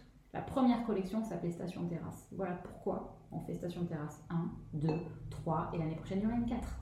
Parce qu'en fait avec Justine et les filles qui étaient là, euh, Justine, euh, Manon, Fanny, euh, toutes les personnes qui étaient là euh, pendant cette période-là, on sait que Station de Terrasse, c'est le début de Stella et Fusil. Donc c'est pour ça qu'il faut que si les clientes m'écoutent, c'est très important, c'est une collection qui nous tient vraiment à cœur, c'est Mhm. là où tout a démarré si tu veux. Oui. Et moi jamais j'oublierai cette collection et j'oublierai jamais d'où on vient non plus. Mhm. C'est important. Hyper important. Et ça me fait plaisir d'en parler là parce que parfois, t'es trop dans la tête dans le guidon et tu te rends pas compte de tout ce que t'as Tout ce que tu as parcouru, oui, exactement. Ah ouais, parce que alors là, c'est... Supporter, enfin, ce que tu as fait, ce que tu as pu supporter, Ouais. ce que Ouais. tu te dis, bon, ça, on aurait peut-être mieux fait ça. Ça, c'était top. euh, Tous les jours, tous les jours on se remet en question. Tous les jours, tous les jours, tous les jours. Il faut pas croire qu'il y a des choses qui que, que tout marche. C'est pas vrai. C'est pas vrai. Ah non. Oh non, oh non, Ah non. ah non. Et tous les jours, euh, tous les jours, il va avoir, euh, il va avoir euh, une engueulade aussi avec mon mari sur des trucs parce qu'on n'est pas d'accord. Euh, c'est pas facile de bosser aussi avec son mari. Oui, j'imagine. aussi. Mais euh, c'est mon alter ego, Max. Donc euh, on, on- on se comprend tellement. euh, on est complètement différents. Ça c'est sûr. On est complètement différents. D'ailleurs, je sais pas qui est le mec qui a inventé les opposés s'attirent et qui se ressemblent s'assemblent, ça va absolument rien dire. Il m'agace celui-là. Il m'agace. C'est vrai. Donc en fait, je pense que c'est pour rassurer les gens, tu vois. Euh, mais c'est vrai que Max, on est complètement différents. Euh, et, mais, euh, mais au final, ben, on est différents. Finalement, on, a réussi, on a réussi à monter quelque chose tous, les deux. Et aussi avec toutes les personnes qu'on a pu recruter aujourd'hui, parce que Stella et Suzy, c'est bien nous, c'est clair. Mais maintenant, Stella et Suzy, pour moi, c'est l'ensemble des collaborateurs que j'ai chez moi. Et chacun a, a, tellement apporté sa patte dans l'entreprise, a tellement apporté aussi le savoir-faire, a tellement apporté des choses pour faire évoluer la boîte que, que, ça roule quoi. Ça roule et, euh, et, et Stella et Suzy, c'est être bien entouré et, euh, et, et on l'est quoi. On l'est on est fiers de, de tout le monde. Euh, donc pour revenir à, à, tout ça, parce que je vois que je m'éparpille partout. Mais c'est très bien comme ça. il en est arrivé où, ben, en fait, le 16 novembre, ben, en fait, j'ai perdu mon grand-père. Et euh, ça a été hyper dur. Ça a été hyper dur parce que. Bah, parce que je ne m'attendais pas. Et que, putain, euh, fait chier ce putain de Covid. Tu vois, j'ai pas pu le voir euh, pendant, des mois. Mm. Et je l'avais qu'au téléphone et je l'avais en FaceTime. mon grand-père FaceTime, il, il, me disait Tu me saoules, il raccrochait, il aimait pas, il, voulait me voir. ouais, ça a, été, ça a été hyper compliqué parce que le soir, ma grand-mère, en fait, elle m'a elle m'a téléphoné, euh, j'ai pas pu répondre. Et en fait, euh, mon père m'appelle derrière et, euh, et, je me suis dit, putain, si ma grand-mère m'appelle, j'étais avec Sam, j'étais en train de lui changer la couche et tout. Donc je me suis dit, bon, un rappellera, tu penses jamais au pire, tu vois ce que je veux dire? Non, bien sûr. Et en fait, mon père m'appelle et je réponds pas non plus. Et... Mais parce que voilà, mon fils était. J'étais dans la priorité de mon fils et je pouvais pas tout faire. Me tenir table à manger et répondre, enfin, tu vois. Et, mon père me rappelle une seconde fois, je réponds pas, et il appelle Max. Max, il n'entend pas son téléphone sur vibreur, et mon père me rappelle. Enfin bref, euh, là je me dis c'est grave, il y a un truc qui se passe.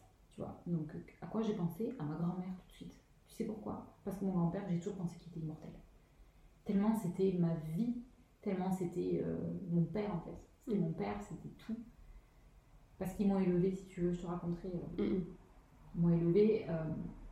et Ma grand-mère, mon père m'a dit écoute, euh, c'est papy, euh, euh, il me semble qu'il a fait un petit AVC. Donc en fait, mon père essaie d'être hyper diplomate avec moi, parce qu'il sait que je suis quand même sensible et que surtout avec mon grand-père, il faut faire attention à ce qu'on dit, parce que je peux partir dans les. Enfin, je peux pas aller loin, enfin, mon cerveau dérouille, enfin, c'est. Je dis comment ça, un petit AVC, mais il est où là? Enfin, là, je commence à je commence à vraiment à suffoquer et vraiment à, péter les plombs. Et je dis à récupérer ça vite. Euh. Et je, je, me fous par terre et je commence à faire l'odoron et à me balancer comme ça. Genre un truc qui, mais jamais de ma vie, je ne pourrais. Qui t'est jamais arrivé en fait Non, en fait, j'ai perdu le contrôle de mon corps. Oui. J'ai perdu le contrôle de mon corps et, je, et mon père me parlait, je n'entendais pas ce qu'il me disait et j'étais en train de prier pour que ce soit pas vrai en fait. Je mm-hmm. disais, mais non, non, non, il faut pas qu'il meure, pas qu'il meure, pas qu'il meure parce que je vais mourir s'il meurt. Je vais mourir c'était trop empilé, c'était une personne trop importante pour moi et j'en avais, avais, trop besoin et j'étais trop jeune encore. J'étais un bébé, je voulais pas laisse. Mm. J'avais trop besoin de lui encore. Et en fait, euh, mon père il me dit écoute, euh, pour l'instant je ne t'en dis pas plus, alors que mon père savait très bien ce qui se passait, mais il ne voulait pas me dire. Et en fait, il y a mon oncle qui était là-bas, je savais qu'il était sur place, et en fait qui m'appelle et qui, me dit ouvertement ce qui se passe parce qu'il n'avait pas envie de me faire chier et de, et de me mentir en fait. Donc il m'a dit alors je vais être très clair avec toi, ça va être dur, mais euh, papy il a fait un AVC et là il se réveille pas. Moi je commence à hurler. Genre, je, je, lui en veux aussi de me l'avoir dit. Mm. Mais en même temps, tu vas pas en vouloir aux gens qui disent la vérité quand même. Mm. Oui, mais c'est les, les, réactions qu'on ne peut pas contrôler. Pourries, mais bon, c'est comme ça. C'est quand, quand tu as un décès autour de toi, c'est chaque personne le gère comme, il veut, et comme il veut, et comme, il, ressent. J'appelle ma grand-mère, ma grand-mère, je lui dis je veux que tu me racontes. Ma grand-mère est affolée, donc elle m'a dit je te raconterai plus tard, etc. Euh, je, je, je, dit écoute, euh, je, te rappelle parce que là il y a les pompiers, il y a tout le monde, je te rappelle, elle me rapproche au nez. J'étais à Max, je me prends la voiture, on y va. C'est horrible là ce qui se passe. Il y a les pompiers, il y a tout. Donc c'est les pompiers, ça veut dire que papy il a encore envie, il faut y aller, il faut y aller. Je commence à. Tu vois, et Max il me dit non, on ne sort pas. En plus, on sortait à peine de, confinement, mais c'était un peu bizarre. Ah oui, c'était un peu contrôlé encore. Euh. En novembre, tu sais que c'était contrôlé, ah, oui, on a été, c'était chiant encore, tu vois, on devait des papiers, des machins, des trucs, etc. Et en fait, euh, et en fait euh, ma grand-mère, elle m'a rappelé après, et en fait, elle m'a raconté que mon grand-père s'était levé, il avait dit, bon, on mange quoi ce soir? Et euh, elle a dit Bon, ben, j'en sais rien, euh, on, mange les restes, euh, commence pas. Et ça, si t'as si, si, si, et si as envie, si, si t'as pas envie de manger les restes, et eh ben, écoute, tu mangeras de la soupe, commence pas. Ils se parlaient toujours comme ça. Tu vois Ils se parlaient toujours comme ça. C'était trop drôle. Ils s'envoyaient chier en longueur de journée, mais c'était tellement drôle. Mais ils s'aimaient, tu vois ce que je veux ben dire? oui, bien sûr. C'était un couple exemplaire. Genre, mais j'ai toujours rêvé de, de leur ressembler, tu vois ce que je veux dire? Et en fait. Et en fait, bon, ben, il a commencé à se lever, il a dit euh, Ah, j'ai un truc. Euh, j'ai un truc à ma main là, euh, je j'arrive pas, j'arrive pas à la bouger. Ma grand-mère a dit mais t'as qu'à la bouger, mais tu t'es encore endormi dessus, mais c'est pas possible, machin. Il a dit mais là ça commence à aller un peu partout quand même. Il dit ah bon qu'est-ce qu'il y a? Et là il tombe. Il tombe sur le canapé. Et donc du coup elle essaie de, de lui demander Henri, Henri, est-ce que ça va, etc. Mon grand-père a, les mains, a les mains qui commencent à avoir plein de fourmis, donc forcément, ben, ma grand-mère, elle, elle, comprend un petit peu tout de suite ce qui se passe, parce que bon, elle avait quand même été alertée aussi quand tu commences à être, à vieux. Quand tu vois des médecins, on te, on te prévient. Euh, tu as quand même... as quand même des gens qui te disent ce que c'est un AVC, à quel moment ça peut arriver, comment ça arrive, et, euh, les signes, les signes, etc. C'est de la prévention et euh, n'importe qui peut en faire, donc c'est important aussi de savoir. Quoi. Et donc du coup, ma grand-mère tout de suite. Et il a dit serre fort ma main, si tu m'entends bien, serre fort. En fait, mon grand-père il serrait à peine le corps. Et le sang est très vite monté au cerveau. Mais quand, quand elle me raconte ça, elle me dit il y a un truc qu'il faut que tu retiennes. C'est que quand il s'est levé et qu'il a dit qu'il avait la main qui était, euh, qui était en train de, se, de s'endormir, il a, il a rigolé. Il a rigolé et il a compris que c'était fini. Et, ah elle m'a dit, dis-toi que son dernier souffle, c'est un rigoureux. Et si tu veux, moi, ça m'a, je l'imagine et je le vois tellement se marrer. Parce que mon grand-père, pendant dix ans, il s'est levé tous les matins et il disait à ma grand-mère, bon, c'est quand que je vais canner. Il avait un humour noir, si tu savais. Il ah était tellement drôle. Il était tellement drôle. Et tellement, tellement gentil, tellement... Euh, tellement bienveillant, tellement travailleur et, surtout généreux. Putain, mais qu'est-ce qui était généreux? Il adorait donner euh, autour de soi, euh, réunir les gens. Et si tu veux, j'ai ça en moi, moi. J'ai ça en moi. J'adore réunir les gens. Et c'est ma grand-mère m'a toujours dit, euh, dirait ton grand-père quand t'es comme ça. oui, parce que j'aime gâter, j'aime faire plaisir aux autres. Je ne veux rien recevoir en retour. Je m'en fous. C'est pas le problème, c'est que pour moi, c'est important en fait. C'est important de faire plaisir et même si je vois quelqu'un de triste, et eh je vais tout faire pour lui remonter le moral aussi. J'aime pas voir les gens tristes, ça, ça, me, ça me perturbe. Enfin, tu vois, j'aime pas. Ça me. Je sais pas. Juste une petite tape sur l'épaule et tu vois. Mais ça fait toujours un peu de réconfort. Euh, ouais, voilà. Bien sûr. Je sais pas, j'ai trop d'empathie et, et, après, je suis quelqu'un de hypersensible aussi. Donc, euh, il y a n'importe quoi qui peut me faire chialer ou n'importe quoi qui peut me faire dégoupiller aussi. Oui. Euh, j'ai une hypersensibilité qui est surdimensionnée et qui est très difficile à gérer au quotidien. Hmm difficile. Il y a des choses qui peuvent m'empêcher de dormir parce que j'ai eu un trou dans la rue qui ne me plaît pas, euh, et de grave, et qui m'empêcher de dormir euh, parce que, parce que je vais y penser tout le temps. Euh, non, c'est compliqué, vraiment, c'est compliqué. J'ai une empathie qui est trop, qui est trop forte. Et c'est très difficile en tant qu'hypersensible de se faire comprendre. Très difficile. Au quotidien, c'est horrible. Enfin, t'as des gens, quand tu leur dis, mais comment mais Tu me comprends pas, mais, mais c'est pas grave pour toi Bah non. Ok. Donc, ou tu te dis, la personne en face de toi, elle est, elle est pas normale. Mhm. Ou tu te dis, toi, c'est toi qui est pas normal. Mais en fait, non, c'est moi qui suis pas normal. Tu vois ce que je veux dire? Qui, qui, qui est trop de trop d'empathie, trop de sentiments, trop de trucs. Et c'est, et c'est trop. C'est trop. Donc, c'est pas possible. pour moi, c'est horrible de vivre comme ça tous les jours. Mais en même temps, c'est de la créativité aussi, parce que quand tu es hypersensible, tu es créatif derrière, donc en fait, l'un dans l'autre. Ouais, exactement. C'est comme ça, j'ai, lu tellement de livres sur ça, mhm. si tu veux, que maintenant, je. Voilà. Et en fait, euh, et en fait, bon, ben, il a commencé à se lever, il a dit euh, Ah, j'ai un truc. Euh, j'ai un truc à ma main là, euh, je j'arrive pas, j'arrive pas à la bouger. Ma grand-mère a dit, mais t'as qu'à la bouger, mais tu t'es encore endormi dessus, mais c'est pas possible, machin. Il a dit, mais là ça commence à aller un peu partout quand même. Il dit, ah bon, qu'est-ce qu'il y a? Et là il tombe. Il tombe sur le canapé. Et donc du coup elle essaie de, de lui demander, Henri, Henri, est-ce que ça va, etc. Et forcément, ben, mon grand-père a, les mains, a les mains qui commencent à avoir plein de fourmis, donc forcément, ben, ma grand-mère, elle, petit peu tout de suite ce qui se passe parce que bon, elle avait quand même été alertée aussi quand tu commences à être, à être vieux. Quand tu vois des médecins, on te, on te prévient. tu as quand même tu as quand même des gens qui te disent ce que c'est un AVC, à quel moment ça peut arriver, comment ça arrive, et, euh, les signes, les signes, etc. C'est de la prévention et euh, n'importe qui peut en faire, donc c'est important aussi de savoir. Quoi. Et donc, du coup, ma maman tout de suite. Et elle a dit serre fort ma main, si tu m'entends bien, le serre fort. En fait, mon grand-père il serrait à peine le corps. Et le sang est très vite monté au cerveau. Mais quand, quand elle me raconte ça, elle me dit il y a un truc qu'il faut que tu retiennes. C'est que quand il s'est levé et qu'il a dit qu'il avait la main qui était, euh, qui était en train de, se, de s'endormir, il a, il a rigolé. Il a rigolé et il a compris que c'était fini. Et, ah elle m'a dit Dis-toi que son dernier souffle, c'est un rigolant. Et si tu veux, moi, ça m'a, je l'imagine et je le vois tellement se marrer. Parce que mon grand-père, pendant dix ans, il s'est levé tous les matins et il disait à ma grand-mère Bon, c'est quand que je vais canner il avait un humour noir, si tu savais. Mais ah il était tellement drôle. Il était tellement drôle. Et tellement, tellement gentil, tellement, euh, tellement bienveillant, tellement travailleur et, et surtout généreux. Putain, mais qu'est-ce qui était généreux? Il adorait donner euh, autour de soi, euh, réunir les gens. Et si tu veux, j'ai ça en moi, moi. J'ai ça en moi. J'adore réunir les gens. Et c'est ma grand-mère qui m'a toujours dit, dirait ton grand-père quand t'es comme ça. oui, parce que j'aime gâter, j'aime faire plaisir aux autres. Je ne veux rien recevoir en retour. Je m'en fous. C'est pas le problème, c'est que pour moi, c'est important en fait.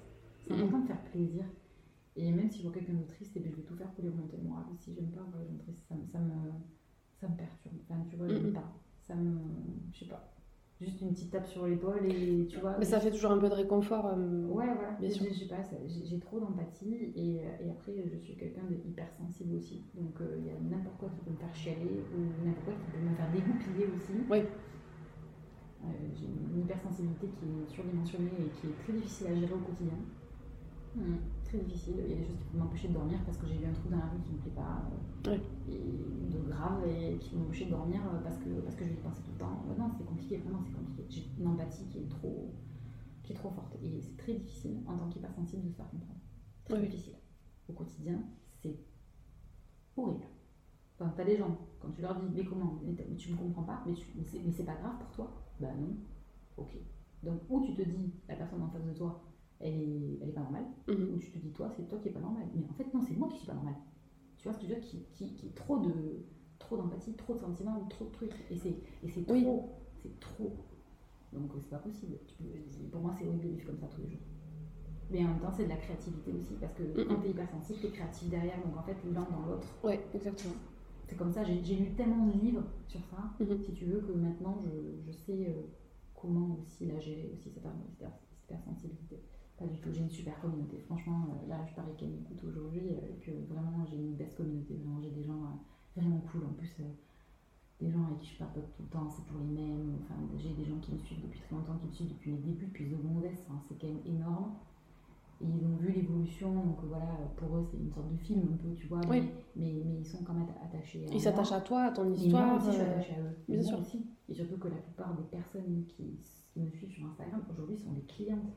Mm mais je me dois de les bichonner. Tu te rends compte? Tu te rends compte? Bien sûr. Elles me font confiance. Elles s'achètent chez moi. Elles font, elles font vivre mon entreprise. Je, je, leur dois tout en fait. C'est normal. Je dois être là pour elles, etc. Donc c'est normal. Et si tu veux, bah, quand on achète cette maison, je être, et je suis méga organisée si tu veux. Si, si ma journée est désorganisée, alors là, t'es sûr, c'est bon, je me perds. Mmh. Je me perds. Ben, tu sais que je vais m'énerver en fait. Je vais m'énerver parce que. Mais c'est ton fonctionnement et tu le connais et c'est comme ça que tu as comme ça que j'arrive à avancer, que j'arrive à passer une journée euh, concrète. Si c'est pas bien organisé, je sais que ça va foirer euh, dans, à droite ou à gauche et ça va pas me plaire quoi. Non, mais ça je comprends. Ouais, je pense qu'on est tous Je te comprends. Euh, je pense qu'on est tous pareils. Je crois que c'est pas nouveau. Et, et en fait, entre temps, entre temps Stella Suzy redéménage, trouve une super maison à avenue Crampel donc, euh, parce que bah, la boîte elle grossit, elle grossit, elle grossit, et on a déménagé en février, ou en mars, je sais plus, je crois que c'était février. Et on a fait aussi une levée de fonds avec un fonds d'investissement. Ça, ça a été la plus belle récompense de ma vie, parce que des marques qui font ça, pour moi, c'est des marques qui ont réussi en fait. C'est tellement important et c'est tellement gratifiant, si tu veux, de savoir que tu as quelqu'un qui va investir chez toi. Oui. C'est tellement gratifiant. Et qui croit en ton projet, en ton projet, a histoire. juste, ouais. juste, il a envie d'un truc, c'est te donner juste un petit élan en fait. Oui, pour faire plus. Parce que lui, il a de l'argent et Exactement. toi, t'en as pas assez. Parce que on s'est rendu compte que c'était étudié et grossissait. Mais que derrière, ça grossissait tellement qu'au bout d'un moment, ben, on allait forcément avoir un truc trésorerie. Quoi. Parce Mm. que ben, forcément, ben, plus de recrutement, plus d'investissement. Oui. Et waouh, et en fait, non, euh, ça te coûte, ça te coûte, ça te coûte, ça te coûte. Et c'est pour ça que je pense qu'aujourd'hui, il y a des marques qui n'arrivent pas à tenir parce qu'elles grossissent, elles grossissent, mais au bout d'un moment, boum, elles n'arrivent plus. Mais c'est pour ça qu'il faut de l'aide. Il faut Oui. de l'aide et, et, et- et j'invite à, J'invite, euh, j'invite au fonds d'investissement à aider toutes ces marques parce que c'est c'est tellement important. Il y a des gens qui ont tellement d'idées, tellement de, tellement de choses à faire développer que c'est hyper important derrière ces gens, en fait, ces jeunes entrepreneurs qui ont envie de réussir. Ouais, bien sûr. Et donc, du coup, quelqu'un nous a fait confiance. Euh, bon, on a quand même pitché parce que mon mari est allé pitcher. Eh oui. Parce que Je bon, euh, on ne rentre pas comme ça, euh, bonjour, tiens, tiens, je te donne, je te donne tant et vas-y, Oui. fais ce que tu veux. Non, non, non, je je veux ton temps. Oui, je pense que le mec il veut quand même deux trois infos et. Ouais, ouais, ouais. et c'était plus que le trois infos parce que, le, parce que Max a pitché pendant, pendant des mois et des mois. Mm. Et, euh, et finalement, ben, après, une fois qu'on a pitché, ben, en fait, on s'est retrouvé face à des fonds d'investissement et c'est nous qui avons choisi la personne qu'on voulait. Et je suis tombée sur une personne, comment te dire? Une belle personne, avec des valeurs, euh, des valeurs humaines, des valeurs, des vraies valeurs, un vrai bosseur. Euh, quelqu'un quelqu'un de, quelqu'un de travailleur, quelqu'un bourré d'idées, euh, de talentueux, etc. Et euh, il a investi chez nous. Ça nous a aidé à nous développer. Et en fait, on s'est servi de cet argent-là, de, ce- de cet investissement-là, pour ouvrir euh, des boutiques. Donc, euh, j'avais déjà acheté Toulouse, seule. Euh, et donc, du coup, on a pu ouvrir Bordeaux, on a Mhm. pu ouvrir Aix, et on a pu ouvrir Lyon grâce à lui. Et euh, maintenant, on a, on a envie de plus faire partie de. Enfin, il est toujours là, il est toujours associé à nous. Euh, Aujourd'hui, il a 30% de notre, notre entreprise. Mhm. Moi, je suis majoritaire. Max, elle reste. Je ne vendrai pas plus. Il est hors de question parce que je n'ai pas envie de finir minoritaire de ma boîte. Enfin, je dis ça aujourd'hui, mais euh, tu sais qu'on ne dit pas, on dit jamais je ne boirai pas de ton Non, non, c'est sûr, mais Donc, euh, oui, je, je, comprends je ce ne que tu veux dire. je ne sais pas vraiment qu'est-ce que, quelle sera ma décision dans deux ans, mais en tout cas, ce qui est sûr, c'est que je n'abandonnerai jamais ma boîte et que je ne la laisserai jamais à quelqu'un d'autre à 100%, enfin, à 100% en fait. Mm. Voilà. Parce que ma boîte, c'est toute ma vie, c'est Stella, c'est ma grand-mère, Mhm. c'est toute ma vie. Et, euh, et, et Suzy, c'est quand, même- quand même Max aussi, son, son- histoire à lui, Euh, son amour pour la musique, euh, tu vois. Suzy, c'est la première guitare basse de Max, mais il a appris à jouer de la guitare et elle s'appelait Suzy, cette guitare basse. Et donc c'est son histoire à lui, il a une passion pour la musique et comme par hasard, mon grand-père était musicien, donc tu vois, il y a, il y un lien dans il y a tout ça. dans Oui. tout ça et ma passion pour la mode. Et tu veux savoir la plus belle récompense que j'ai aujourd'hui, c'est d'entendre les clientes dire euh, je me sens belle en et fusil, je me sens bien. Waouh, les finitions elles sont canon. Waouh, qu'est-ce que c'est beau, mais Marco, mais quel talent, machin. Waouh, mais c'est tellement beau. Oh, est-ce que vous allez ouvrir une boutique ici Est-ce que vous allez mais... mais moi, ça, mais moi, moi, je suis perdue. Et, et en fait, je, je suis tellement fière de tout ça parce que, en fait, j'ai juste envie de prouver que c'est possible et que, oui, je vais le faire. Oui, je vais ouvrir partout. C'est ma devise, en fait. Oui, je vais ouvrir partout. Mais pas comme ça. Pas comme ça parce que je veux faire les choses bien. Tu vois, ma prochaine boutique, elle est à Paris. La prochaine boutique, après, elle va être à Nice. Ma prochaine... Là, je spoil. La prochaine boutique, bah, à Nice, avis, ça sera plutôt... euh, ça sera plutôt euh, c'est c'est des boutiques que j'ai envie d'ouvrir. Après, euh, est-ce que ça se fera? Oui. Je ne sais pas. C'est oui, En c'est des villes. Paris. Lille, parce que Lille, Lille, ça nous tombait à l'eau, on était, dégoûtés, on devait ouvrir à Lille et finalement on n'a pu le faire. D'accord. Bref, souci avec le bailleur, c'est pas grave, ça arrive. hein. Euh, et ensuite, euh, euh, Nice, on a envie d'ouvrir là-bas. J'ai envie d'ouvrir à Nantes, j'ai envie d'ouvrir en Belgique et j'ai très très très envie d'ouvrir à Madrid. Ok. Alors là, c'est top. Pour commencer, tu vois, en Europe. Euh, voilà, je veux commencer en Europe. Parce qu'on me dit, oui, l'international, etc. Oui, je vais rester en Europe et après on verra. Oui. Tu vois, Barcelone, je trouve que, je trouve que l'Espagne correspond typiquement à notre clientèle. Euh, Tu vois, je dirais espa- espagnol et italienne, ça correspond bien. Oui, oui, c'est vrai. Ouais. Et, et du coup, ben, voilà, ça, va être, ça va être ma devise de, de là, les deux prochaines années. Ça va être de travailler vraiment à long terme sur, Sur le les ouvertures. Ouais, Et je trouve que le retail, c'est la vie en fait. Internet, ça a été la vie pendant un petit moment. Ouais. Mais tu crois pas que le business, le vrai business, c'est pas les boutiques? Si, si, bien sûr. Moi, c'est un business. L'atmosphère, euh, quand tu rentres, tu t'imprègnes différemment que quand tu es sur un site. Alors, bien sûr qu'on va pas. euh, faut. Internet, bien sûr, faut. là. Internet, de toute façon, ça fait partie de notre vie aujourd'hui. Oui. de toute façon, Internet, aujourd'hui, on n'arrêtera jamais. De toute façon, c'est que 80% de nos ventes, sont sur Internet. Nous, nous, un, lancement de collection, c'est, nous, c'est, très important pour nous. C'est très, très, très important pour nous de regarder, de regarder le dimanche, etc. Donc, on voit tout, on a les stats, on a tout, etc. Mhm. on, on sait comment ça va se passer, mais on sait aussi si euh, le samedi en boutique, s'il y avait énormément de monde, même le vendredi d'avant, s'il y avait énormément de monde, on sait comment ça va se passer. Et depuis le mois de mai, c'est impressionnant. Ouais. Impressionnant. Euh, L'hiver, ça va, on marche bien, il n'y a pas de, y a, y a- y a pas, de souci. J'étais pas satisfaite de mon hiver encore. Là, Mm. l'hiver que je suis en train de faire, là, il est... Il te plaît plus. Ah ouais. Et pas parce que je suis pas satisfaite que j'ai vendu de la merde aux clientes. hein. C'est, c'est pas ça que je veux dire. C'est juste que moi, dans, personnellement, je, je, je- ça me ressemblait pas à 100%, ça me ressemblait à 80%. Ouais. Tu vois ce que je veux dire. Voilà, J'avais pas terminé mon travail. Et là, je trouve que là, ouais, ouais, ouais là, c'est, là, c'est Mais il tente de voir alors. Ah ouais, là, c'est les pulls et tout. Enfin, on est vraiment, on est, on est allé chercher loin, hein, les finitions, euh, les détails des pulls, la qualité, la qualité. Bon, forcément, les prix vont pas être euh, goût de tout le monde, je crois, mais, mais après, voilà, on paye la qualité, quoi. Ben oui, a- ce on- qu'on veut et ce qu'on peut, et quand, voilà. quand c'est fabriqué en Italie euh, et que voilà, on est payé la bonne cam, voilà. Euh, non, tout, tout, je trouve qu'on s'est, beaucoup amélioré et, euh, et là, je trouve que mon, mon, mon, pôle en moi, il est, il est d'enfer. Il est d'enfer. J'ai une équipe hyper soudée avec beaucoup de, beaucoup de connaissances produits, avec beaucoup aussi de beaucoup de vécu, elles ont quand même, elles ont quand même fait d'autres jobs avant, mais Mhm. elles ont un certain, un certain niveau aussi, et euh, des Bourdins, j'en apprends beaucoup avec elles, et je m'éclate aussi dans ce que je fais.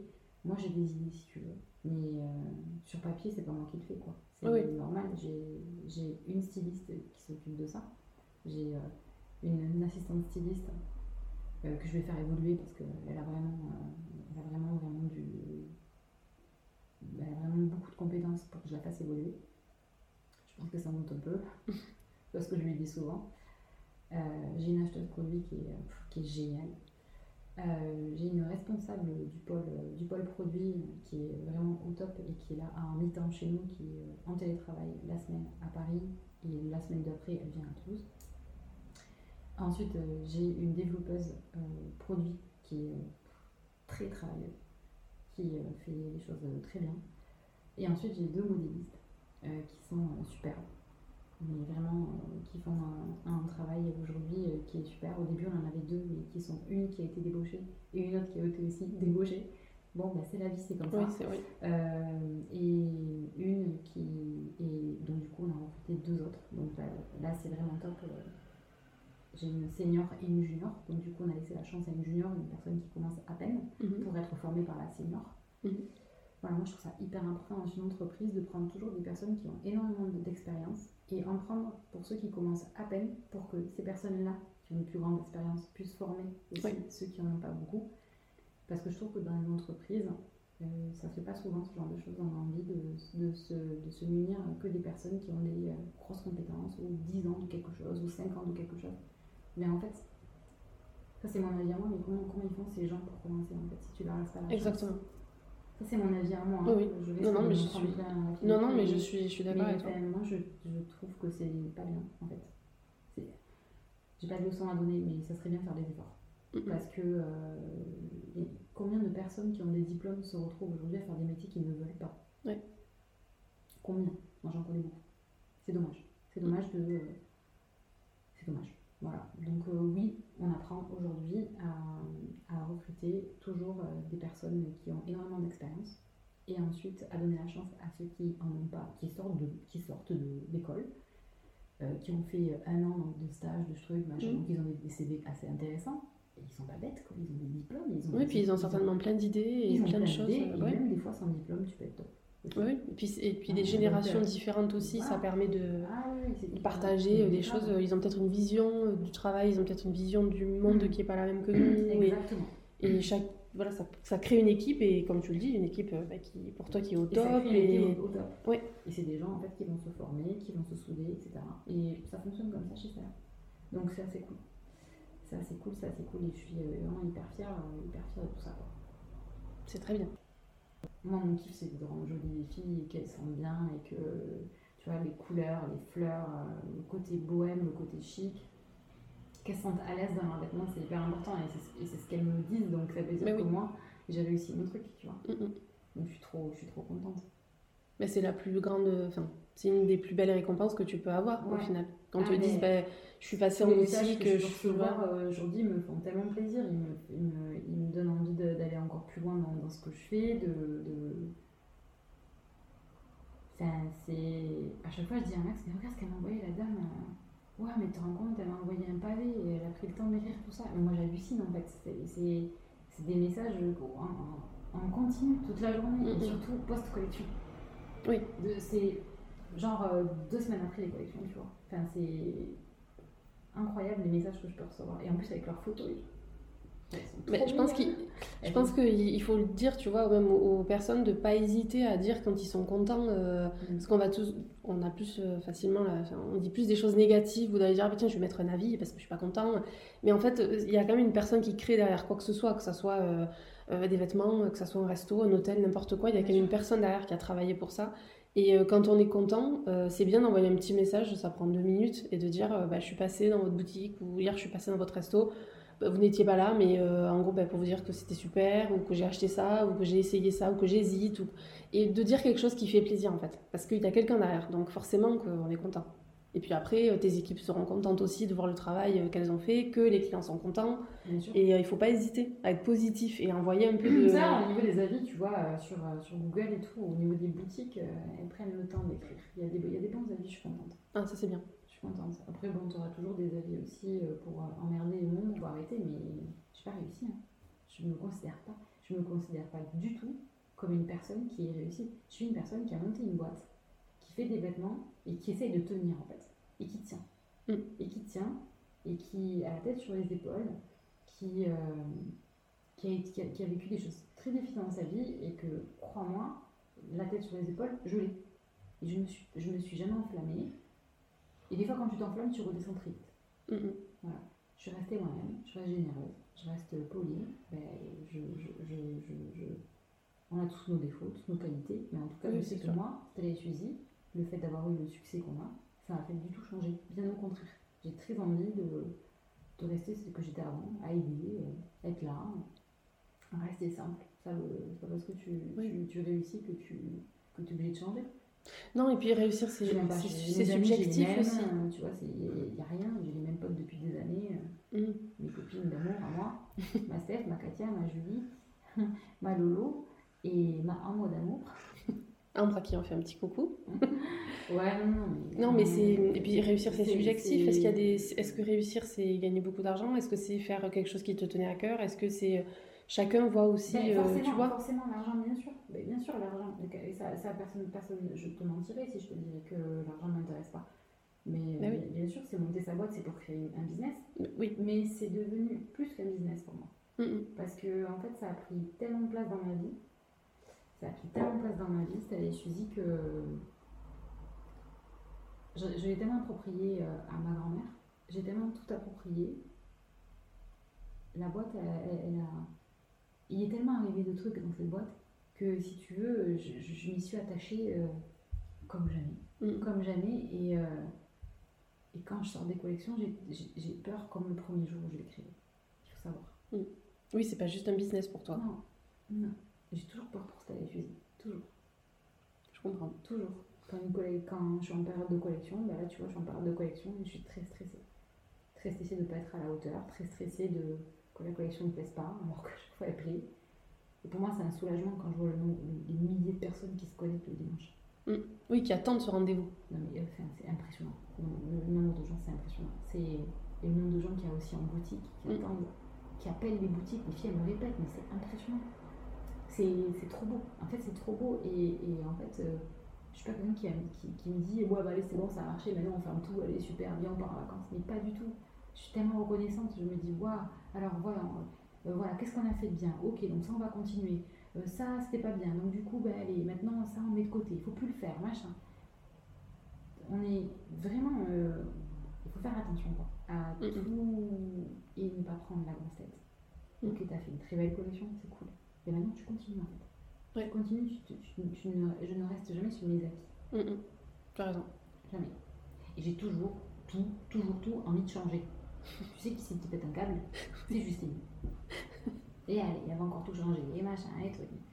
Mais en même temps, euh, Justine, c'est la com, moi, c'est la créa. Tu, tu vois, c'est. Ben oui. Elle, elle, le sait. Hein. Juju, tu m'entends? Euh, J'aime beaucoup Justine. C'est partie, fait partie des murs. Vraiment, c'est quelqu'un que j'aime beaucoup. Euh, on va arriver vers la fin de l'épisode. Euh, merci beaucoup pour, ton, pour tout ce temps que tu nous as accordé, tout ce que, ton honnêteté et, euh, et nous avoir raconté l'histoire de, de Stella et la tienne aussi. Mm. la dernière question que j'aurais, c'est qui aimerais-tu entendre à ce micro? Tu peux citer plusieurs personnes si tu le souhaites. mon mari, j'ai envie qui teste. Oui. Parce qu'il a quand même plein de trucs à, raconter, son parcours. Euh, j'aime bien comment il parle aussi, parce qu'il. Tu sais, mon mari, il a fait, il, a fait, il a fait un petit peu de, sciences po, il, aime beaucoup la politique, etc. Ah, et j'adore, et j'adore quand il parle. Et je trouve que quand il est en public, il s'exprime hyper bien. Donc euh, je pense qu'il serait très intéressant à écouter. Euh, ensuite, celle que j'aimerais bien entendre, euh, c'est pas une personne qui est connue, mais c'est une personne qui mérite d'être euh, connue parce qu'elle elle a une vie qui est euh, assez mouvementée et assez cool et c'est une bosseuse. Elle s'appelle Aurélie Rodier, c'est une, amie extrêmement proche qui est aujourd'hui comme ma soeur, qui vit sur Paris. Ensuite, une personne que j'aimerais bien entendre, que, qui, qui qui serait quand même assez intéressante à écouter, c'est Lily Le Fashion, qui est euh, mhm. à Bordeaux. Parce que Lily, est vraiment, c'est une nana à plusieurs casquettes. C'est vrai. Et euh, franchement, euh, si, elle peut, si elle peut soulager les mamans, enfin, parce qu'elle est forte, quoi. Elle est forte, voilà. Et je me dis que ça peut être cool de l'écouter. Elle a plusieurs mhm. casquettes, vraiment. Et elle le fait très bien d'ailleurs. Voilà. Pour elle, elle le fait mal, mais moi je dis qu'elle le fait très bien. Voilà. Euh, bah, écoute, merci beaucoup. Merci à toi pour ton temps. Et, euh, Mais ça a eu plaisir. Et puis, euh, à très bientôt. À très bientôt. Salut.